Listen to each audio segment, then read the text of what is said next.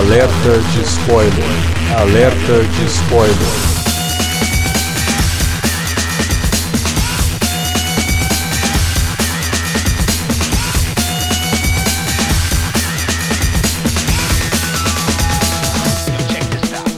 Olá, amigos! Eu sou Alexandre e este é o alerta de spoiler de Dunkirk, filme que estreou aí nesse último final de semana aqui no Brasil, e o novo longa do Christopher Nolan, diretor que a gente inclusive já tem um podcast aqui, o Alerta Vermelho, sobre a filmografia do cara, além do podcast sobre Cavaleiro das Trevas Ressurge e um sobre o Batman no cinema, que a gente acaba comentando o Batman Begins e o Cavaleiro das Trevas. Então a gente tem podcast de todos os filmes do Nolan aqui no Cine Alerta. Então não daria para deixar de lado Dunkirk, que é, todo mundo dizendo pelo menos, o retorno do Nolan, a boa forma. Então a gente vai discutir nesse programa se realmente é. Para falar de Dunkirk com a gente tá aqui o Davi Garcia. Opa, sempre na área e realmente, cara, eu gostei muito do Dunkirk, já antecipo aqui. É um dos, dos que eu mais gostei de ver no cinema esse ano. Pois é, uma bela de uma experiência. E eu acho que o Davi deve ter assistido em IMAX. E a gente vai discutir também sobre esse lance de formatos e como assistir esse filme que o Nolan já falou que ele quer que todo mundo veja no cinema IMAX. Mas não tem IMAX em todo lugar, né, Nolan? Será que eu vou perder muito do teu filme se eu assistir no cinema convencional? A gente vai falar sobre isso também.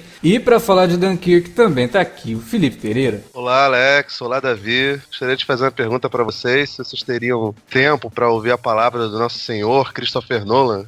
Vocês teriam? Vamos conversar sobre, sobre, sobre essa divindade, esse Deus do cinema. Por que caímos, Alex? Por que caímos? Somos, somos, somos todos é, cristãos? Nolons, né? Melhor falar nolons. No, nolons, é. Tá ótimo. Ok, ok. Na verdade não somos, é só você ouvir lá o podcast sobre a, a, carreira do Christopher Nolan que vocês vão ver que temos críticas também. Repare que eu não estou lá, eu não tenho eu não critico Deus. A Deus a gente não critica, a gente só aceita. Tá bom então, Felipe. Esses fanáticos, viu, vou te contar. Mas tudo bem, vamos lá, vamos falar do Nolan logo depois da vinhetinha, não sai daí. Você curte os podcasts do Cine Alerta e quer ajudar a gente a manter esse conteúdo no ar? É muito fácil. www.padrim.com.br barra Cinealerta. Entre lá, dê uma olhada nos planos que temos à disposição e nos ajude. Como um dos nossos colaboradores, você ainda pode participar de hangouts, de sorteios mensais e de um grupo secreto no Facebook, onde você pode dar críticas, sugestões de pauta e muito mais. www padrim.com.br barra cinealerta. Entra lá, é rapidinho e você pode ajudar a manter o Cine Alerta no ar com esse conteúdo que você gosta. Fique agora com o podcast.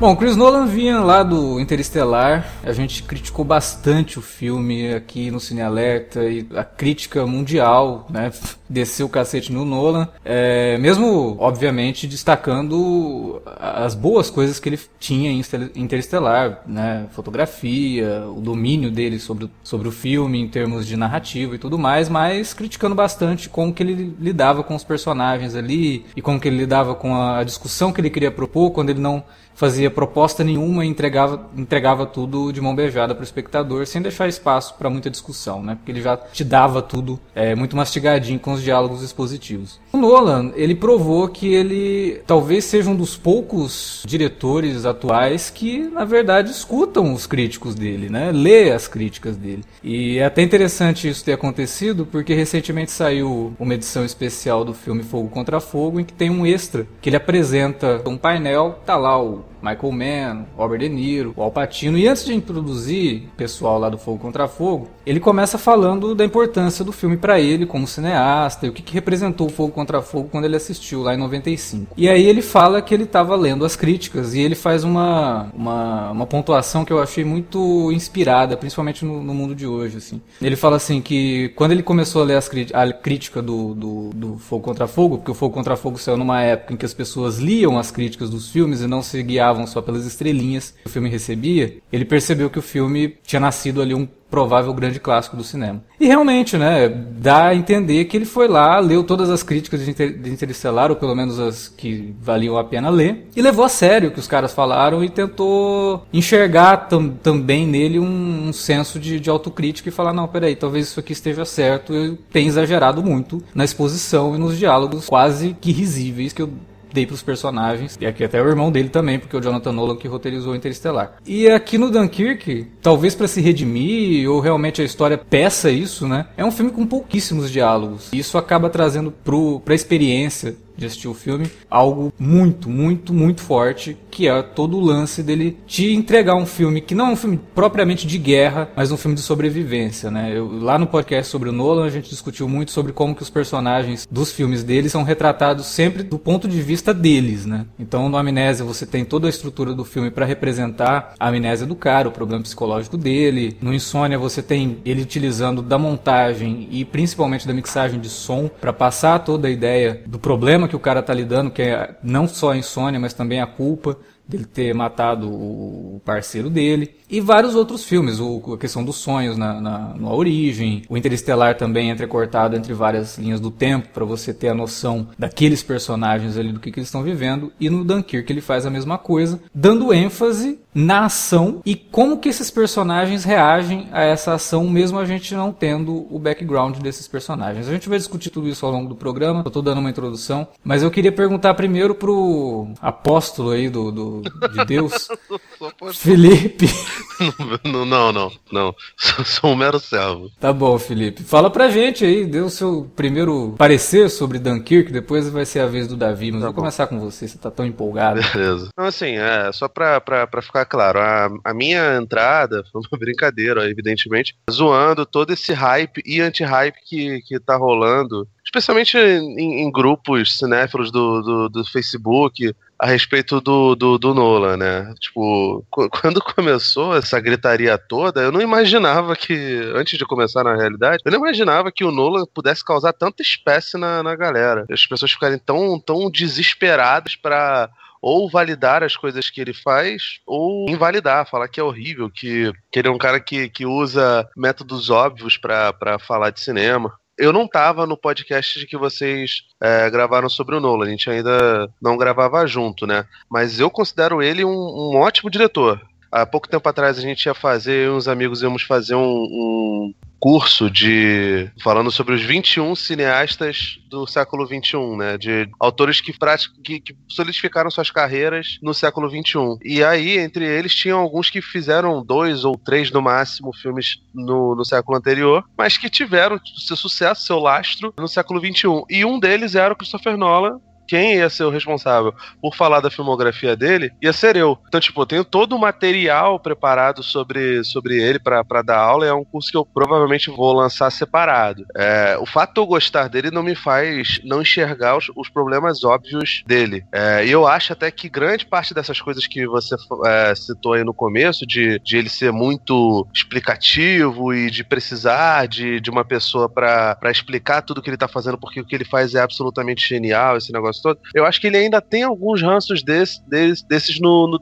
Mas, cara, em face de tudo que ele já tinha feito antes, desses, ao meu ver, erros crassos de, de, de narrativa e, da, e às vezes até de, de subestimar o espectador, o Dunkirk é uma surpresa tremenda. Porque ele é tecnicamente absurdo, ele é magistral, ele tem uma edição de som absurdamente alta, vi muita gente reclamando disso, disso também. Aí eu já não sei se, se é a questão lá do, do, do IMAX que ele, que ele reclamou. Eu sei que eu vi no IMAX, eu e o Davi vimos no IMAX. Você parece que não, né? O... É, não tem IMAX aqui onde eu moro e eu tive que assistir no cinema convencional, né? E devo dizer que a experiência, eu tenho certeza que a experiência de vocês foi muito melhor do que a minha, porque vocês assistiram no IMAX, do jeito que o filme foi proposto, né, para sair. Só que, cara, de qualquer forma é uma das melhores experiências que eu tive no cinema em muito tempo. Pois é, tipo assim, é, o cinema é um negócio que, que é muito doido. O formato dele, é, às vezes, não compreende certas, é, certas tratativas, certas, certas maneiras de se discutir arte, de se propor arte. Mas não acho que o caso do Dunkirk é isso, de precisa se ver no IMAX para poder, poder perceber, não. Mas pelo menos assim, a experiência que eu tive lá foi muito boa. E ele é um filme, antes de tudo, imersivo. Essa coisa que você falou lá de que para você não é um filme de, de guerra, é um negócio que, que incrivelmente, tipo, conversei com várias pessoas sobre, sobre isso. E eu citei exatamente a mesma coisa que você falou. E a gente não falou sobre isso anteriormente. A gente conversa, obviamente. É, em é não, a gente até evitou, né? Discutir sobre o Dunkirk pra não é, pra queimar a pauta. Pra, pra não e... queimar a pauta. Mas assim, é, eu lembro que há um tempo atrás, quando a gente falava sobre, sobre Segunda Guerra Mundial, e alguém citava Lista de Schindler, o garoto do, o menino do pijama listrado, e as pessoas falavam: não, esses não são filmes de guerra, esses são filmes de holocausto. É, eu acho que, de certa forma, o Dunkirk é meio assim também. Não, obviamente, holocausto, mas ele é um, um filme que se ambienta na Segunda Guerra, mas não é um filme exatamente de guerra. Você não vai ver nenhum soldado empunhando uma arma e apontando pro fulaninho ou pra fulaninha. Você não vai ver o cara matando, não sei o que.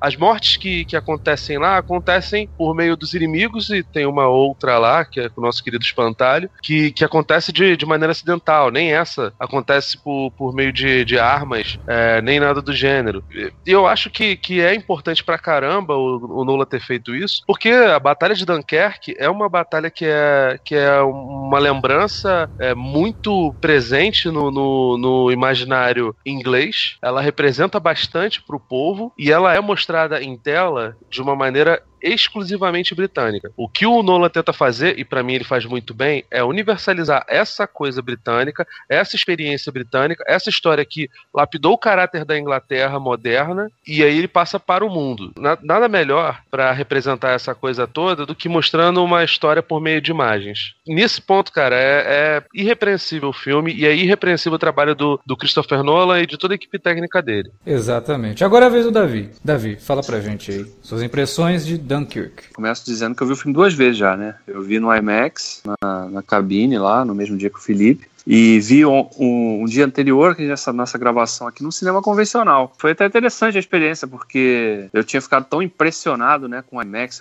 com a tela maior e o som também muito mais potente, que se beneficia muito, né? O filme, ele explora, tecnicamente, ele é muito rico. Tudo funciona, no, no, tá tudo muito bem desenhado, tudo muito bem equilibrado, funciona muito no filme. E, e você vê isso numa sala que é preparada para explorar isso, é, sem dúvida nenhuma, como o Felipe tinha destacado, ele proporciona a sua imersão naquela aquela história ali de uma maneira muito impactante. Você fica do início ao fim é, do filme realmente dentro daquela história. Você não se desconecta em momento nenhum. Vendo no cinema convencional, eu continuei conectado muito na história, mas ele perde um pouquinho, devo dizer. Ele perde um pouquinho por conta da, da obviamente das sequências que foram feitas exclusivamente em IMAX você numa tela grandona, você tem uma dimensão muito maior da coisa, né? A perspectiva. Até porque o formato da tela é diferente, exatamente, né? Exatamente. Ele pega toda a tela e ela é quadrada, enquanto no cinema convencional é aquele formato que a gente conhece. É, mas não é também uma coisa assim que, nossa, então eu não vou gostar do filme se eu ver na, na tela convencional. Não, olha, você tem tudo para ficar também mergulhado na história. Mas saiba que no, no, formato que ele foi pensado, ele funciona ah, de uma,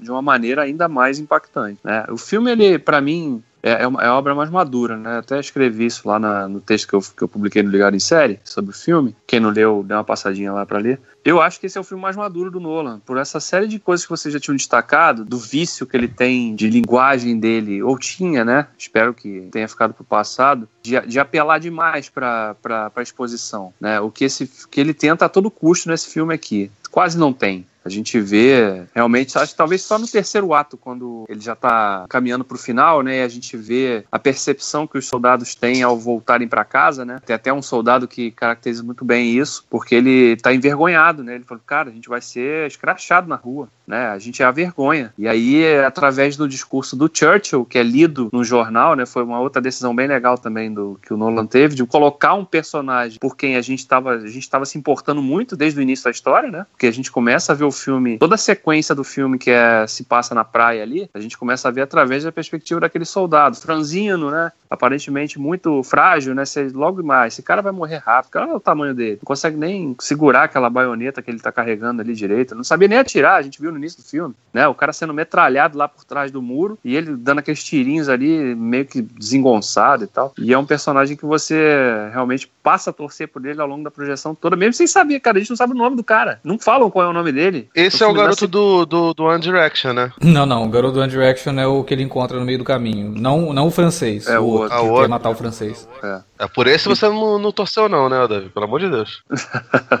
Mas você fica realmente é, preso naquilo ali, porque, cara, é incrível isso, você chegar aí. Eu até fiquei, cara, eu, eles não falam o nome do personagem. Aí eu prestei muita atenção nisso a segunda vez que eu vi. Falei, não, Eles falam. não falam. Não falam, cara. Fala o nome de outros ali, mas o dele a gente não sabe. E a gente se. Olha quanto que a gente se importa com o cara, né? Do início da história até quando. quando porque, porra, o cara passa por um monte de troço bizarro. Escapa de ser metralhado, depois de, de, de morrer afogado no barco que afunda, depois de morrer queimado lá, porque, né? Os caras estavam cheios de óleo no mar lá quando caiu aquele avião derrubado lá pelo Tom Hardy. Cara, é, é fascinante isso. Você vê um filme que, embora não seja mudo e muito diferente disso, porque é um filme que usa e abusa do som para te jogar numa cadeia de percepções assim absurdas, né? E, e, ainda assim você se importa tanto com, com, com aqueles personagens, não é com um, com dois, com muitos personagens. Até com o comandante, né, do Kenneth Branagh, você no final você tá, cara, pô, esse cara também tem que sobreviver, né? Pô, o cara que tá ali o tempo todo, podia ter de repente, né, entrado num barquinho daquele ali menor e, né, os caras dando ordem pro rádio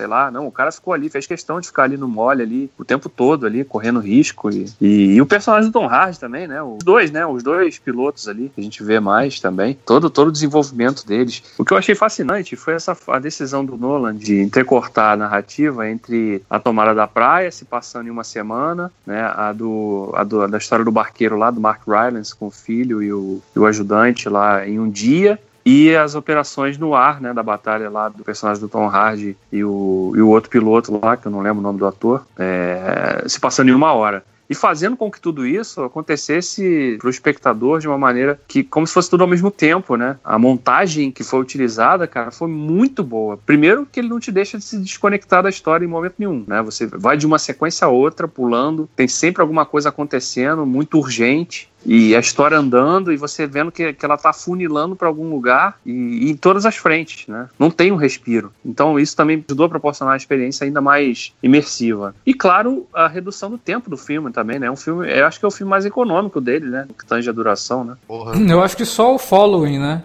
É, talvez seja mais, mais curto. curto. Eu acho que foi. E eu tinha falado uma coisa no Amnésia, quando a gente gravou o podcast, que o Amnésia ele tem uma coisa que é fundamental para um filme funcionar, né? Que é você assistir ao filme e você fala, cara, não tem uma cena que eu tiraria desse filme. Todas as cenas do filme são importantes. É, isso acontece aqui no Dunkirk. Não, ele foi muito econômico. O filme não é mais longo do que ele precisava. Ele tem exatamente a duração que ele precisa ter. E não tem nenhuma cena ali que você fala, ah, isso aqui é desnecessário. Uhum. Agora, tem, tem uma coisa que, entrando nessa parte que você falou dos personagens, eu assisti ao filme e como ele traz essa experiência imersiva, a sensação de que você está no meio da guerra, a sensação de que você está no meio de uma situação que é totalmente é, absurda e que você não vai sair dali vivo. Né? Então, quando você está numa situação dessa e você tem a oportunidade de estar tá nessa situação com outras pessoas que você não conhece, você não olha para essa pessoa e pergunta para ela: vem cá, é, de onde que você vem? Que eu preciso conhecer você para saber se eu devo confiar ou não e seguir o meu caminho junto com você. Essa é a maior questão para mim do Nolan. Ele, ele trabalhou uma, uma, coisa que já vem, não é de hoje. É porque hoje a gente não usa mais isso no cinema. Hoje o cinema norte-americano, pelo menos, ele é muito voltado a uma fórmula. Filme de guerra tem que ter o herói. Então o herói a gente tem que dar todo um background para ele do porquê que ele tá ali, do porquê que ele é o herói e do porquê que ele, mesmo se ele morrer no final do filme, ele sairá vencedor. Essa é uma estrutura muito maniqueísta, porque você tem que conhecer toda a vida do cara para se importar com ele, mesmo sabendo que ele está lutando do lado certo da guerra. Porque a grande vantagem do Dunkirk é que ele está lidando com a Segunda Guerra Mundial. Não tem como ele querer te passar a ideia de que os nazistas estavam certos. Né? Então você sabe quem está lutando pelo lado correto ali, porque a Segunda Guerra eu acho que talvez tenha sido a última guerra que realmente você conseguia definir lados. E talvez isso não funcionasse tão bem num filme sobre a guerra do Vietnã, por exemplo, que é muito dúbia, ou a guerra do Iraque, que é muito dúbia. É de você simplesmente se jogar ali e fazer você torcer por um lado que talvez dependendo da tua bagagem, você fala, não, mas esse cara não estava tão certo assim, né? Então, no caso da Segunda Guerra Mundial, primeiro, você já não precisa ter o background, porque você sabe pelo que, que os caras estavam lutando. E segundo, é um momento, né? é um momento da guerra, é uma batalha, e é uma batalha que foi uma derrota. Então, nesse sentido, eu consegui me conectar com o cara totalmente. Porque o Nolan, como eu falei, ele usou um, um, uma coisa do cinema clássico é, que vem até do cinema russo. Eu não sei se todo mundo que está ouvindo isso aqui já assistiu Encoraçado Potemkin. Não sei se vocês, o Felipe ou o Davi, já assistiram esse filme, que é do Eisenstein. Respeita, né, cara? A cena mais, a cena mais famosa do filme, a escadaria de Odessa, é, tem uma personagem ali que você não sabe nada sobre ela. E ela, a partir do momento que acontece uma coisa com ela, você se importa totalmente com o que está acontecendo com ela, porque você sabe do background daquela batalha. É, toda a ideia da montagem do Eisenstein, que acabou é, sendo usada como referência por vários diretores, principalmente no, na novela Vague e até pelo Hitchcock, que a gente compara com a gente faz uma comparação do Nolan com o Hitchcock lá no programa que a gente gravou sobre ele, é muito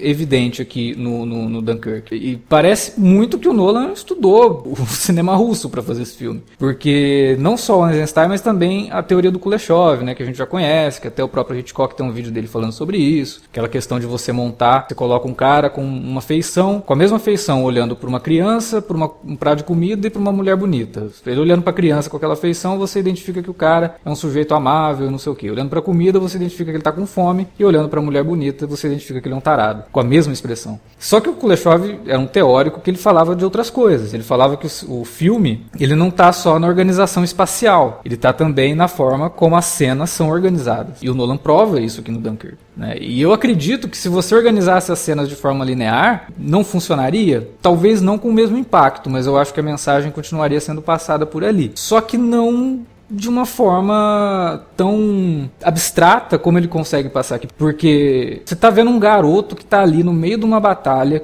que ele não fazia a menor ideia. Aliás, o filme. Depois eu vou falar sobre isso, mas ele não fazia a menor ideia do que estava acontecendo ali antes de chegar naquele lugar, entendeu? Tipo, ó, você está indo pra guerra, você vai lutar contra o um inimigo, uh, pela liberdade do teu país e do mundo. Aí joga o cara no meio de um negócio que ele não estava preparado para enfrentar. Né? É, essa é a grande questão. E dentro disso eu acho que Dunkirk funciona muito bem. E essa montagem que o Nolan escolhe pro filme, como o Davi falou, ele foi muito feliz, cara, porque ele consegue ao mesmo tempo lidar com essa questão do jovem que tá ali, com a questão do povo inglês que é representado pelo personagem do Mark Rylance, também com a questão de um soldado realmente extremamente competente que é o personagem do Tom Hardy, né? Então você tem essas três frentes ali e você vai acompanhando isso como que as três coisas convergem para você conseguir trabalhar o tema do heroísmo, que é uma coisa abstrata também. Então, cara, se você não conseguiu se conectar com, com os personagens, ok, mas tenta assistir o filme de novo e tenta entender as motivações desse cara pelas ações dele, porque eu acho que é nisso que o Nolan acerta. A gente está tão acostumado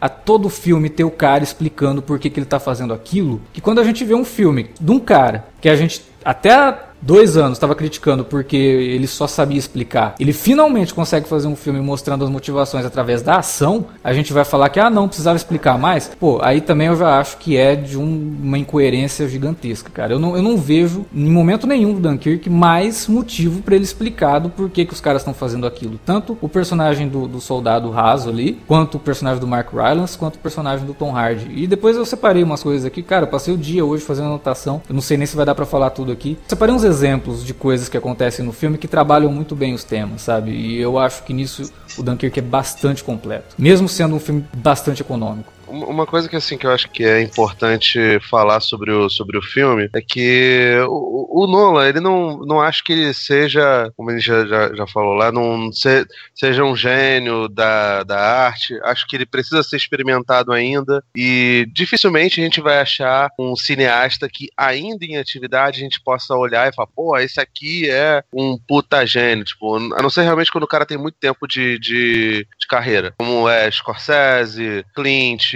Hanek, para citar alguns dos que ainda estão vivos, entendeu? Mas assim, o, o Nolan é um cara que, que tem uma formação muito clássica do, do, do cinema dele, né? E o Dunkirk, para mim, ele é um filme que, que mostra, assim, do começo até o fim, que é um filme de, de estética e de construção narrativa clássica, entendeu? Muita gente ficou pegando no pé do Nolan porque alguém tinha citado lá o lance dele ele tentar no Interestelar fazer um novo 2001, esse negócio todo, quando o próprio mesmo não tentava colocar isso, né? As declarações dele é, de, de, que tinham semelhanças não, não eram no caso de, de, nível de pretensão ou coisa do gênero, ao contrário, né? Ele... Mas é, na época soou pretencioso. Eu até achei interessante que é, antes do lançamento de Dunkirk a gente não estava vendo quase nada uhum. de declaração do Nolan, né? Até nisso ele foi mais comedido, assim, de não falar muito para não ser mal interpretado. Não, pois é. Eu acho isso ótimo. E assim, o bizarro é que, o, pelo menos pelo que eu tava lembrando, amigo meu até, até Guilherme, foi do MDM, Guilherme Cunha, ele até tava lembrando que uma das primeiras coisas que fizeram assim, comparação, né, entre aspas, entre Nolan e o, e o Kubrick foi o, o Matt Modine no, no set do TDKR que ele falou que achava que o modo dele tratar os atores era parecido com o que o Kubrick fazia, no bom sentido, né? Ele não tava falando, tipo, o que ele fez lá com a, com a menina no Iluminado, que também é um xingamento, no caso, se fosse desse jeito. O, o Dunkirk, cara, ele para mim lembra muito um outro filme do, do, do, Kubrick que muita gente não conhece por ser parte da, da, da, filmografia mais antiga dele, né? Anterior a Laranja Mecânica, essas coisas, que é o Glória Feita de Sangue, que também é um filme sobre, sobre derrota, no caso, derrota dos franceses, aí na, na Primeira Guerra Mundial, é protagonizado pelo Kirk Douglas, né? Apesar dele, dele é engraçado porque é um filme todo americano, elenco americano, falando sobre franceses e falado em inglês. Mas assim, também é um filme sobre, sobre derrota e de como. de como. É, é um filme que demonstra bem como a guerra pode ser algo nefasto, que não existe orgulho nenhum em você estar tá guerreando contra qualquer pessoa, seja lá qual for o motivo, né? E que na guerra, por mais que o seu, sua motivação esteja, entre aspas, correta, o máximo que você pode fazer conter danos e tentar diminuir o número de mortes, de baixas e de matança, tanto de civis quanto de, de militares, né? E o Dunkirk, ele tem muito desse, desse sentido. É, determinado momento, lá no finalzinho, quando estão os, os soldados indo, inclusive tem esse menino do One Direction, ele, o cara vai dar duas cervejas pros, pros soldados e dá um jornal. E aí fala que é, o governo britânico conseguiu valorosamente salvar os seus meninos, os seus soldados que estavam lá, mas que a iniciativa militar foi um fracasso. Então, tipo, a, é, é, é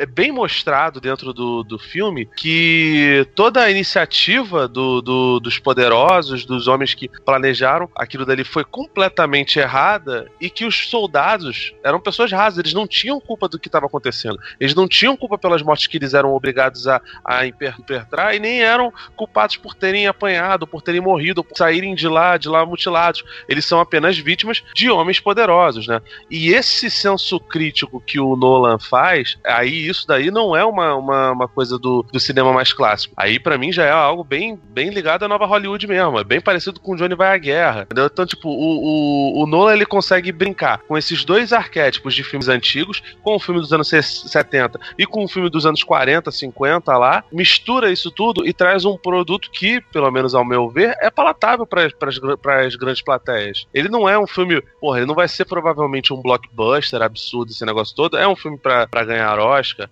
para ganhar indicações dessas coisas todas, mas ainda assim ele é um filme que, que o espectador médio vai conseguir consumir de boa, entendeu? Especialmente se ele for num cinema que tenha acústica boa, né? Sim, o som é muito importante no filme. Aí, voltando à questão que eu tinha comentado do Eisenstein, falar do Eisenstein é foda, é, é muito, é muito complexo, é um negócio difícil, mas vou tentar passar do, da forma mais didática possível. É, ele falava da montagem intelectual, né? Que era a montagem que buscava uh, levantar ideias abstratas relacionando conceitos opostos. E o Nolan faz isso aqui no filme várias vezes com cenas, né?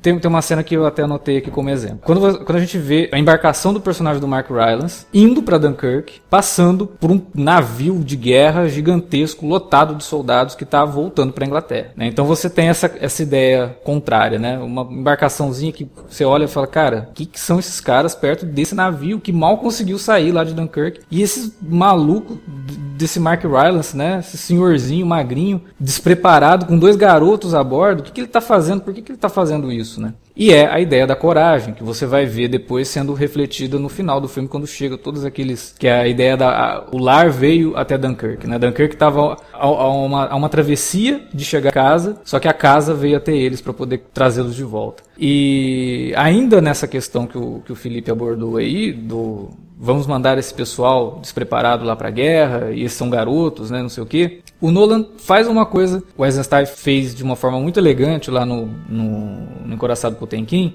que é no final do filme, quando ele mostra toda a batalha de, de Odessa, né, da escadaria, ele coloca três imagens de, de estátuas de leões, né? Então você tem um leão que ele está deitado, aí ele corta para um outro leão que está levantando a cabeça e ele corta para um outro leão que já está em pé, representando o levante do povo contra o, o, o, seu opressor. Aqui no filme, ele não tem imagens nesse sentido tão poéticas e, e, e abstratas, mas ele trabalha com essa ideia do jovem que é levado para a guerra sem conhecer o que está indo enfrentar também na timeline do personagem do Mark Rylance, com o garoto que pula no barco dele e fala: Não, eu vou junto, vou lá para Dunkirk. E ele olha e fala: Não, você tá indo pra guerra. É tipo, o garoto que tá indo lá ajudar, ele não faz a menor ideia do que, que tá acontecendo. E é justamente esse o garoto que morre no filme, né? Então você vê que o garoto ele estava indo para uma coisa que ele não conhecia, que falaram para ele que olha, é o certo você lutar por isso, não sei o quê só que acaba morrendo, né? Acaba tirando a vida dele. E, e, e essa história acaba criando um, um, comentário sobre o todo da guerra. Não é só o cara tá indo lá ajudar, ah, por quê? Porque ele acha que é certo. Gente, não é só isso, né? A gente tem que repetir isso de novo. A gente já falou isso em vários podcasts. A gente tem que ler o que tá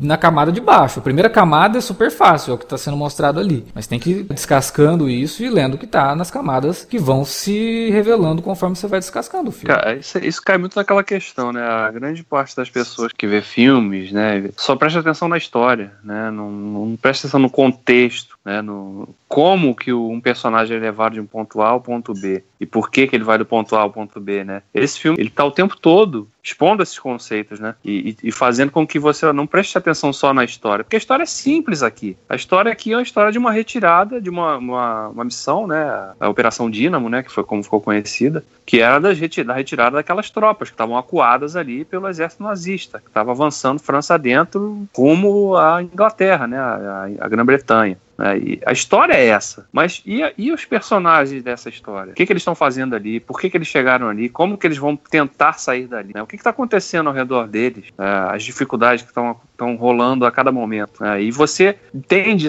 toda essa a, a medida de dificuldade deles ao longo da projeção, mesmo com a decisão do Nola de não mostrar o rosto inimigo em momento algum. Você não vê. Mesmo no final do filme, quando o personagem do Tom Hardy é rendido ali, você não vê, você vê a, silu, a silhueta dos soldados, você não vê o rosto deles claramente. Né? Então ele, ele opta até nesse sentido, porque seria muito fácil, né? Você quando você contrapõe um mocinho, entre aspas, e nessa história, todos ali nas três histórias que ele retrata, a gente vê esses personagens como mocinhos, no sentido, embora eles não estejam é, guerreando contra ninguém, tirando o personagem do Tom Hardy, que realmente está tá em batalha, né? Os outros estão tentando só sobreviver. Né? E o, o personagem do Mike, Mark Rylance está tentando ajudar alguém a sobreviver, mesmo sem ter ferramentas próprias para poder, poder fazer aquilo. É, e o filme faz isso o tempo todo, tá te jogando isso, né? E você só sabe que são nazistas por conta da pintura do avião do cara, na verdade. E claro, porque é, é a Segunda é, Guerra. Pelo, né? Pela época que o filme. Sim, você sabe que são. que, eles, que eles são ingleses, né, cara? Então... Não, que podia ser. se, se, você teve história na não. escola, é capaz de você saber. Não, não digo no sentido, podia, é um podia ser italiano, podia ser italiano, podia ser, né? Mas você sabe que são alemães por conta da pintura do avião. Você vê ali. Mas, cara, é, eu fiquei tão envolvido que já no final, quando o avião do Tom Hanks lá acabou o combustível, cara, eu fiquei desesperado. Pelo amor de Deus, pousa esse avião, cara. Essa porra vai cair. Pela pousa essa merda aí, cara. Fiquei tenso, né? E, e a cena é lindíssima, né? Do avião planando porra, na praia. Sim, passando. Cara, nossa. É muito... os que... Aliás, né? Não, a gente tem que falar. A fotografia desse filme é incrível, cara. Sim. O Reut von Reutemann já cravou lá. O ano que vem ele ganha melhor fotografia. Ah, cara.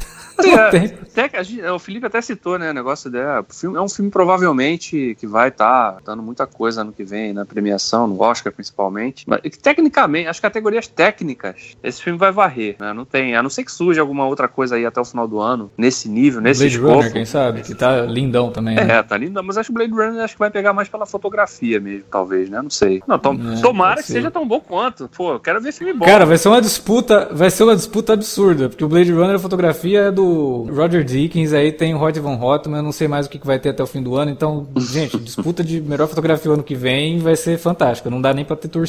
Não, o desenho de som desse filme é. Cara, é um, acho que devia ser passado a usar em, nas faculdades de cinema. Ó, a importância do som, tá? Módulo 1, aí tá aqui. É, como que o Nolan construiu o som desse filme aqui para você ficar realmente mergulhado. Não tem muito diálogo, beleza. Então é o som que vai te, te ajudar a contar essa história, aliado às imagens que ele vai mostrar. E, como é que ele une o, o som ambiente com a trilha do Hans Zimmer, que também está excelente no filme. Hum. A única, o meu único porém com, a trilha do Hans Zimmer é que, cara, ela tá em 98% do filme. Eu acho que tem alguns momentos ali que ele podia ter tirado a trilha, deixado até um silêncio. Sim. Sabe, deixado uma coisa assim mais contemplativa realmente, porque a trilha ela tá, até nos momentos contemplativos você tem uma trilha também que é contemplativa, mas eu acho que em alguns momentos ela podia não não estar tá ali. Esse momento do avião planando, por exemplo, eu queria que não tivesse trilha. É, só o som, é, eu queria só o som batendo, né? O vento é. batendo na asa, sei lá. Seria, seria uma coisa assim mais, mais impactante até. Mas a trilha do Hans Zimmer tá incrível. Tem momentos que você não sabe se é o barulho do avião que tá vindo atacar os, os soldados ou se é a trilha do cara, sabe? Mistura as duas coisas é. e fica no. Um amigo meu falou que a trilha do Hans Zimmer nesse filme é o, é o Michael Caine explicando. mas, é, porque eu acho, a, a trilha do, eu acho melhor, alguns... cara. Ah, sim, é, melhor, é muito melhor você ter o som. Claro que às vezes em, algum, em algumas situações ela é invasiva e né, aquela velha história que você fala, pô, ah lá, agora entrou a trilha que vai te fazer chorar. Aqui, diferente, né? Ela é, é, entrou a trilha que vai te deixar tenso. Você sabe que vai dar merda nessa cena aí, cara. Na cena do, do navio, quando tá todos os soldados estão lá, né? São Estão lá comendo sanduichinho com geleia lá embaixo, todo mundo com coletinho, todo mundo rindo. Pô, beleza, vamos voltar para casa, vai dar tudo certo agora. Conseguimos sair daquela praia e tal. Você começa aquela trilha a subir, você fala, pum, vai dar merda isso aí, cara. E o cara ficou do lado de fora ainda, vai dar merda. Você sabe que vai dar merda. E a trilha tá te. É, tá, parece que tá cerca, fechando o cerco, né? Você vai ficando preso naquilo ali, tenso, né? O negócio vai subindo. E, e tem um tic-tac, né? Sim, exatamente. Tem um tic-tac que fica constante. Que é a questão do tempo, né? Que também tá bem, muito marcado nesse filme e eu acho até impressionante que o Nolan tenha conseguido fazer isso com momentos bem simples. O momento que o menino entra na praia, logo no comecinho do filme, né, que ele tá ali fugindo dos tiros e tal, ele chega na praia. Quando ele chega na praia, ele vê aquelas filas de soldados gigantes assim todo mundo parado, né, cara? É como se o tempo ali realmente tivesse parado, porque não tem o que você fazer. Você só, a única coisa que você pode fazer é ficar ali esperando o navio chegar à morte, porque a todo momento tem um avião que passa ali atirando em todo mundo, jogando bomba e tudo mais. É, chega a ser poético você ver aquilo daquela forma. Sim sabe? Sem pressa, é. sem um milhão de cortes, é um, um take longo, bonito, é. te dá chance de respirar e entender o que, que ele está passando. E toda essa questão do tempo no filme é, é, fantástica, porque você vê como que o tempo ele começa assim, lento, né? Tipo, ó, tá todo mundo parado aqui, e aí você acompanha o ponto de vista desse personagem, que é o cara que está correndo, né? E aí conforme o tempo vai passando ao longo do filme, esse tempo parece que vai se fechando cada vez mais. E aí ele vai cortando com as outras timelines até o momento ali, faltando, sei lá, talvez 20 minutos para o filme acabar, as timelines finalmente se encontrarem, né? Se cruzarem Sim. e chegarem no ponto fixo, que depois dali é para onde vai o final do filme. Inclusive é legal porque você, te, você vê várias passagens em que as timelines elas se cruzam, na verdade, né? O Nola teve um cuidado maravilhoso de não estragar nenhuma surpresa com essas é, passagens. Não, e, né? e, também de não cometer nenhum, nenhum, nenhum furo, né? De, sei lá, né? Tá, o barco tá num ponto lá e que os aviões já, já deviam estar tá muito mais perto lá do, de Dunkirk do que estavam. Ele não teve, não teve nesse tipo de deslize, ele também foi muito cuidadoso. E ao mesmo tempo você ficava curioso, né? Porque quando, por exemplo, quando o personagem do, do Cillian Murphy é resgatado, depois, a gente, depois você vê numa outra cena que ele tava lá num barco também, né? Tava no. É, né? Que era o U-Boat que ele falou que ele. Sim, né? sim, sim. E também, cara, o lance que eu falei antes, né? A gente não vê o rosto inimigo, né? Mas, cara, cada ataque ali eu ficava ficava, porra, que bando de canalha, covarde, né, cara? Jogar um. Não, não dá nem chance pros caras poderem sobreviver, né? Tacando uma bomba num, num, num pier ali, cara. Os caras estão ali tudo ferrados já e os canalhas atacando ainda. Né? E mostrando o aspecto da guerra, que é isso, né? Não há a desumanidade total, né? As pessoas enxergam o outro como, como um número, né? O cara tá ali, os caras vinham com aqueles bombardeios ali na praia praia. E não tinha o que as pessoas faziam a não ser se jogar no chão e torcer para que nenhuma bomba caísse em cima dela, né? Porque, né? Até na, ontem, quando eu vi o filme pela segunda vez, tinha um senhor do meu lado na, naquela cena que ele. Assim que o garoto. No início do filme, quando o garoto chega na praia e tal, e aí a gente ouve o, o som do avião se aproximando, né? E os caras já olhando para cima e todo mundo meio que já correndo para se jogar no chão. E a bomba vai. A gente vê pela perspectiva do garoto, a bomba estourando lá atrás, e, né? Vários caras, vários corpos sendo jogados para cima e tal. Aí o senhor do meu lado, nossa, mas que sorte dele, cara. A bomba passou pertinho dele. E era, acho que era muito isso mesmo, né, cara? As pessoas ficavam. Muita gente sobreviveu por pura sorte. Né, nesse tipo de cenário, porque não era mérito, né? E quando a gente chega no final do filme, que o cara tá lá, é, que, até o, o tio do Nola, né? que ele sempre tá nos filmes dele também, né? O John. É John Nolan, né? O nome dele, né? John Nolan. Eu até anotei porque essa para mim é a cena mais importante do filme. Então, essa. Quando a gente chega naquela cena ali, que o, que o soldado tá lá e tal, e ele, ele fala, né? Obrigado, ele. Ah, mas eu, eu não fiz nada, eu só sobrevivi. Ele, pô, já fez o bastante. Porque era isso, né? O cara os garotos estão indo para um lugar que eles não sabem o que eles vão fazer, quem eles vão enfrentar, em que situação, qual é a, a força desse grupo, e eles não conseguem, tem que meio que vir fugindo daquilo ali, e né, estão envergonhados, né? O cara tá envergonhadaço, achando que vai ser esculachado na rua. E ele tá envergonhado também muito pelo que ele fez, né? Claro, também, né? No, durante o filme tem uma sequência ali. Mas deixa eu só comentar sobre essa cena do, do, do, do tio do Nolan, que ele deu pro tio o personagem mais importante do filme. Esse personagem é o espectador. Sim. Esse personagem, ele é cego. Uhum. Né? E, e, o filme trabalha isso de uma forma muito sutil. Você piscou no momento ali, você não percebeu que ele é cego. Uhum. E ele tá ali ajudando a galera. Sim. Ele tá ajudando sem conhecer esse pessoal. Ele tá ajudando sem saber do rosto deles. Ele está ajudando só porque ele sabia por que, que eles foram lá. Uhum. Essa, é, essa é a ideia do filme. É por isso que ninguém tá ali falando que, ah, eu tô aqui porque eu preciso voltar pra minha namorada, porque ela tá grávida. Eu é. preciso voltar pra minha mãe porque meu pai morreu na fazenda, não é, sozinha. Cara, não, é, né, não o, tem isso. O, o, a gente falou dele no, no cast do Oscar, né? O Rex Ridge, do Mel Gibson, né? Sim, sim. Que é, é, que é um puta filme. É um filmaço. Mas que te, ele te faz. Ele, você só torce por aquele personagem porque você já teve todo um background mastigadaço, né? Você sabe de toda a e, história e não só isso, né, cara? São, são filmes com, com, a, com caráter completamente diferente. No, o, o Hacksaw Ridge, ele tem, ele tem, por exemplo, o lance de usar o gore para mostrar a crueldade da guerra, enquanto a agressividade e a violência, e é um filme muito violento, do, do, do, do, do Nola, do Dunkirk, não tem uma gota de sangue, cara. Tipo, a, a agressividade, ela é ela é seca, sabe? As pessoas vão, vão perdendo a vida e não é preciso você mostrar as vísceras delas e o, o braço separado do, do resto do, do corpo para você perceber que aquela pessoa morreu, não, cara. Tipo, o próprio Sim. silêncio dela no meio daquele, daquele ambiente completamente barulhento já é o suficiente. Cara, a cena deles, nessa, nessa sequência que eles são atacados na praia, logo no comecinho do filme, que eles se abaixam todo, né? Então fica todo mundo deitado. A cena de que tem gente que levanta e tem gente que não levanta, já é impactante o suficiente. É, a, todo o meu ponto aqui para comentar o Dunkirk é esse. Você não precisa de conhecer o passado desse povo para você se importar com eles. Eram pessoas que estavam morrendo ali. E, e, entendeu? Não, e atacadas de forma covarde. E atacadas de forma covarde. A tendência é torcer pelo que é mais fraco, né? Num confronto você sempre vai querer que o underdog tenha uma chance de se dar bem. É por isso até que isso talvez acabe sendo uma crítica ao filme. Essa estrutura, essa forma de contar a história só funciona dessa forma porque é a Segunda Guerra Mundial. É. Se fosse, como eu falei, a Guerra do Vietnã, a Guerra do Iraque, aí ficaria o fanista. Sim.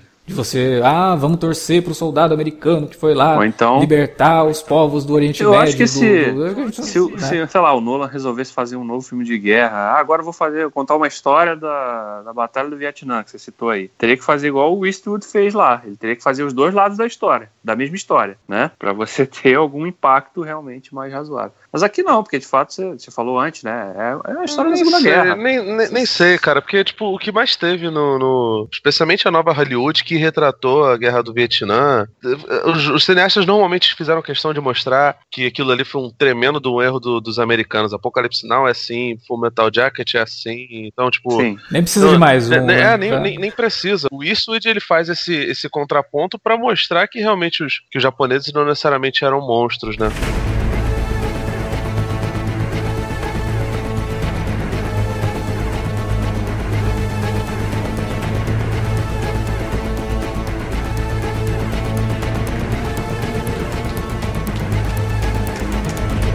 Tem um outro comentário bem, bem interessante no filme também, que é a questão do significado de pequenas vitórias versus o significado de grandes derrotas, né? A, a Batalha de Dunkirk foi uma grande derrota. Toda vez que você vê uma derrota no filme, não é uma derrota pequena, é uma grande derrota. É um navio sendo afundado com um monte de, de soldados. É o fogo se alastrando porque vazou óleo do navio e os soldados estavam tentando se salvar, estão morrendo todos. É, é bomba sendo jogada em pier e matando todo mundo que está ali. Mas as vitórias, elas são muito pequenas, né? A vitória é o garoto conseguindo passar com a maca numa pontezinha improvisada num pedaço que tinha caído do, do, do, do mole. Uhum, né? É, a, a, pequena vitória do soldado ali que estava utilizando todos os caminhões que ele tinha para fazer um segundo dique. Uhum. Né? E quando ele percebe que deu certo, ele dá um sorriso. Pô, essa é a vitória que importa naquele momento, né? Sim. É a vitória de você conseguir fazer esse pessoal sair daqui. De ter uma chance, é, né? Isso, exatamente. E cara, como eu falei, é um filme de sobrevivência mais do, do, do que um filme de guerra. Então, esses pequenos momentos do filme também agregam mais ainda a todo esse, esse lance de você se importar assim com o que você está vendo, sabe? E é até engraçado, o, de novo falando do Eisenstein. O Eisenstein, depois do, do Potequim, ele lançou Outubro, que era um filme de 3 horas de duração que o público odiou. Porque ele foi totalmente abstrato no filme, na montagem, e ninguém conseguiu entender. Acharam um filme frio demais, o filme não tinha sentimento nenhum, quando na verdade tinha, porque dependia do público. Né? Mas o público não estava preparado para aquilo, não estava acostumado àquilo, no caso do Dunkirk. Talvez o nosso público atual não esteja acostumado a isso, esteja acostumado a essa estrutura de, olha, vamos contar a historinha de todos os personagens para você se importar com eles. Isso é necessário em alguns filmes, sim. Não todos de guerra. Por exemplo, a gente é muito fácil falar isso, né? Tendo discutido lá no Esquadrão Suicida que os personagens não têm desenvolvimento nenhum, então a gente não se preocupa com eles. Aí alguém pode virar e falar, pô, mas o Dunkirk também não tem, vocês estão dizendo que se preocupam. Claro, o Esquadrão Suicida é um filme sobre vilões que vão começar a se comportar como heróis. Se eu não sei o background desses caras, se eu não me importo com eles, eu não compro a ideia. É simples assim. Não tenho o que discutir. O Dunkirk é o oposto disso. Os caras já começam o filme como heróis por estarem sobrevivendo a uma situação totalmente adversa. Tem filme que precisa, a grande maioria precisa de desenvolvimento de personagem. Só que outros não precisam, porque eles se utilizam de outras técnicas para conseguir fazer com que o espectador se envolva com o que está acontecendo. Né? Eu acho que o espectador comum está se envolvendo muito bem com o filme. Aliás, os comentários negativos que eu vejo do filme não são dos espectadores, dos espectadores comuns. Tem muito comentário negativo que é pura pegação no pé do Nolan. É, é. Que é uma pegação no pé que começou com o, o Interestelar, um pouquinho no Dark Knight Rises, mas principalmente no Interestelar, e que se estendeu pela filmografia inteira do cara. É, então, tipo, não interessa se ele fez filmes bons Exato. depois. Tudo que ele fez se isolou por causa do que ele fez no Interestelar. Então eu vejo uma pegação de pé no cara de pessoas que estão deixando de aproveitar o que o filme tem para poder dizer. De, de birra, birra antiga. Não, então, esse culto contra o Nola, de ah, ele é repetitivo esse negócio todo, começou, na verdade, foi no Origem. Porque, ah, não, o filme é super explicativo, por que, que ele precisa fazer isso, não sei o quê. E assim, de fato, a Origem pegou muita gente de surpresa, porque era uma história autoral, não sei o quê, que, que ele começou a montar lá e tinha todo um universo novo que precisava ser explorado. Então as pessoas levaram meio que. Ah, tá de boa. Quando aconteceu o Batman, o Cavaleiro das Trevas ressurge, o pessoal foi lá, pegou no pé, porque não gostou de algumas algumas coisas, de fato ele é, ele é bem inferior ao Cavaleiro das Trevas, né? E no, no Interestelar aconteceu o que aconteceu. Só lembrando que Interestelar não é um filme do Nolan, só.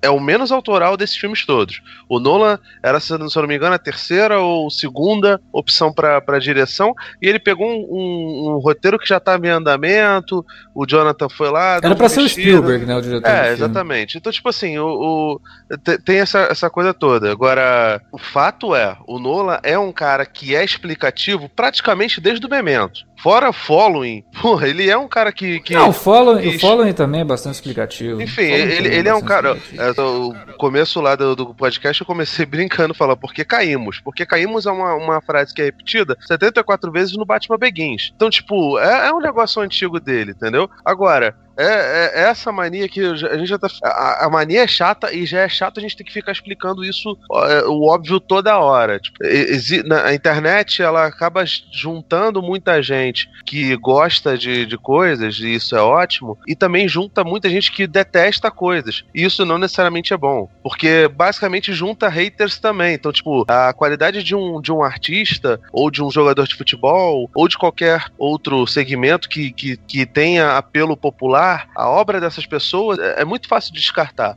Na época que o Brian Singer fez o Superman Retorno, as pessoas não gostaram, de repente, os filmes do, dos X-Men viraram uma merda na cabeça dessas pessoas. O próprio Nolan causou isso com os filmes do, do, do Tim Burton do Batman. Ai, o TDK é bom, então o filme do Pinguim e o filme do Coringa são uma merda automaticamente. Não, cara. Analisa os filmes individualmente. Eu sou totalmente capaz de não gostar pois do é, Interestelar e adorar o resto da filmografia do cara, pô. Acho eu gosto cara, do, não, dos filmes do Nolan. Não precisa ser tão preto no branco, entendeu? A mesma coisa aconteceu com o Brad Singer, a mesma coisa aconteceu com, com inúmeros outros cineastas. É, quando aconteceu com o Zachowski, é, teve gente que, que resolveu falar mal de, de Matrix. Pô, isso é tão irreal que, sinceramente, nem, nem ficou. E aí acabaram falando mal só Sam do... Raimi, né, cara? É, Sam Raimi. É, Agora, né, virou moda falar mal dos Homem-Aranha do Sam Raimi e, por conseguinte, toda a, a, filmografia do cara. Vamos esquecer que ele fez Darkman, Evil Dead, vamos esquecer, né? Pois é, mas então, cara, isso, isso não, tem, não tem lógica nenhuma. E, e também tem todo... Cara, é, é complicado. Tem que estar tá aberto ao debate, porque fica uma guerrinha entre dois lados, parece que... Parece, é, parece que é torcida de futebol e, mesmo. E né? outra coisa, Pô, eu entendo perfeitamente, por exemplo, uma pessoa resolver criticar a obra do, do Carpenter, pegando o exemplo de Enigma de Outro Mundo, Príncipe das Trevas e o aquele Into the Madness. Porque esses são filmes que, apesar de não serem continuações exatas um do outro, eles têm uma lógica ali. Eu entendo perfeitamente a pessoa criticar os três filmes da trilogia das cores como um todo. Eu entendo perfeitamente as pessoas criticarem talvez uma, uma linha ali do, do, do Lars von Trier, que começou com, com Anticristo, Melancolia e no final das contas acabou resultando em, em Ninfomaníaca. Eu entendo perfeitamente. Agora, os filmes do Nolan não, porque não são continuações um do outro. Grande Truque, A Origem, Interestelar e Dunkirk não são continuações uns dos outros. Eles têm marcas do, do, do seu cineasta e as pessoas conseguem identificar isso. Pô, cara, parabéns, você está identificando o óbvio. Isso não, não é estudo de cinema nenhum, cara. Pelo amor de Deus. Pô, até o Michael Bay, que é um diretor que é, que é achincalhado e tem seus motivos para ser achincalhado, ele tem seus próprios, seus próprios registros, ele tem seu, seu, sua, sua própria marca. O fato de uma marca ser reproduzida de um filme para outro não significa que esses filmes são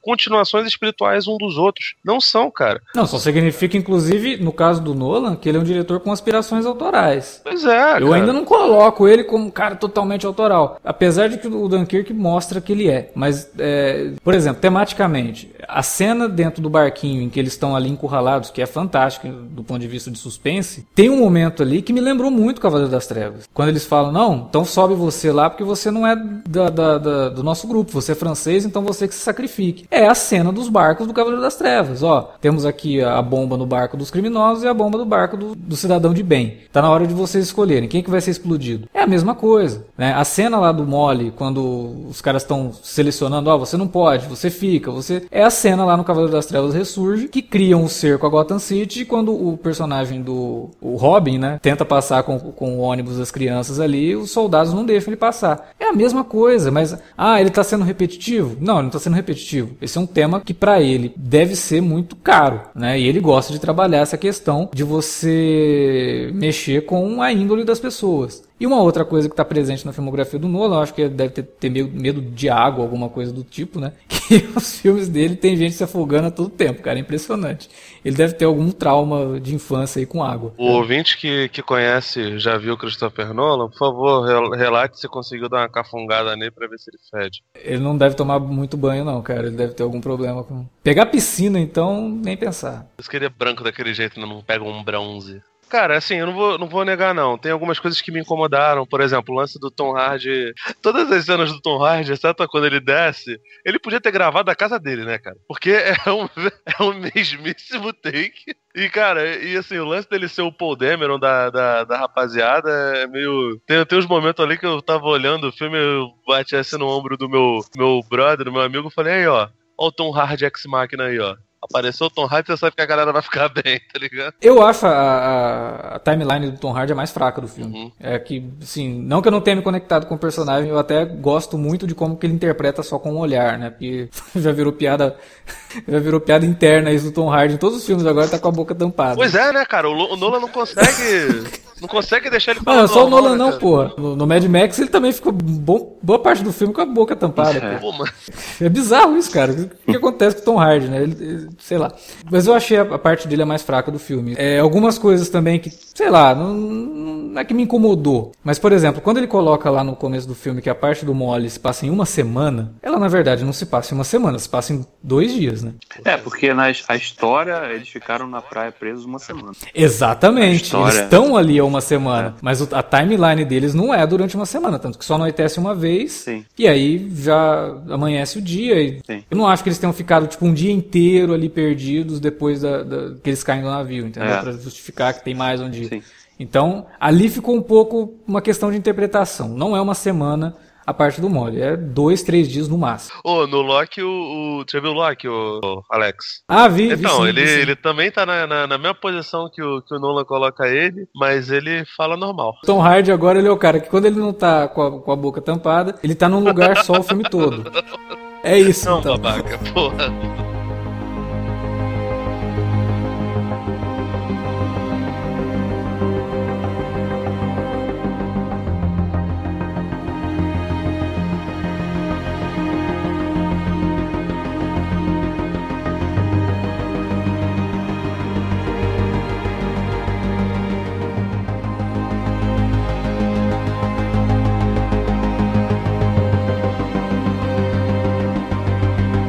Bom, era isso que tínhamos para falar sobre Dunkirk, novo filme do Christopher Nolan. E agora a gente levanta a bola para você que passou aí, sei lá, 40, 50 minutos ouvindo a nossa discussão e tem algo a dizer sobre Dunkirk, então manda pra gente nos comentários aí na área de comentários do site ou no e-mail alertavermelho@cinealerta.com.br. Quer falar com a gente nas redes sociais? Estamos lá também facebook.com/cinealerta ou no arroba cinealerta no Twitter. Utilize as redes também para divulgar o nosso conteúdo, passar para frente aí pros seus amigos, que a gente produz aqui no Cinealerta, nossos podcasts e minicasts que semanalmente estão entrando aqui no site. Se você não conhece, tá na hora de conhecer os minicasts de Game of Thrones e Twin Peaks. Felipe, antes da gente se despedir, parece que você tem um recadinho pra galera, então fala aí. Então, senhores, agora eu e uns amigos estamos com um projeto novo, estamos falando sobre filmes antigos. Basicamente, sou eu apresentando lá, esquecendo meu nome na hora da apresentação, mas beleza. O nome do projeto é VHS Cash pedir pro, pro Alex colocar aí no, graças a Deus, no menino post. A gente fala no primeiro episódio sobre Enigma de Outro Mundo e futuramente virão novos, né? Vamos falar sobre, sobre alguns filmes do Stephen King, falar sobre Walter Hill, Ridley Scott, Martin Scorsese, só, só gente muito louca. Steven Spielberg vai ter esse ano também. E é basicamente isso, entendeu? Então vamos lá, VHS Cast, que é um, um podcast sobre VHS.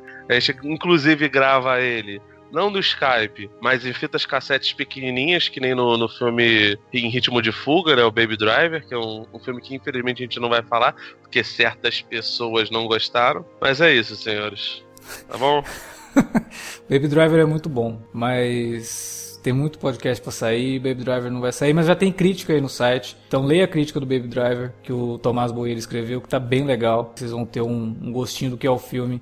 E vão assistir Baby Driver no cinema também, no melhor cinema que vocês tiverem aí, porque o som do Baby Nossa. Driver também é extremamente importante para a narrativa do filme. É isso, galera. Valeu pela audiência. Até mais.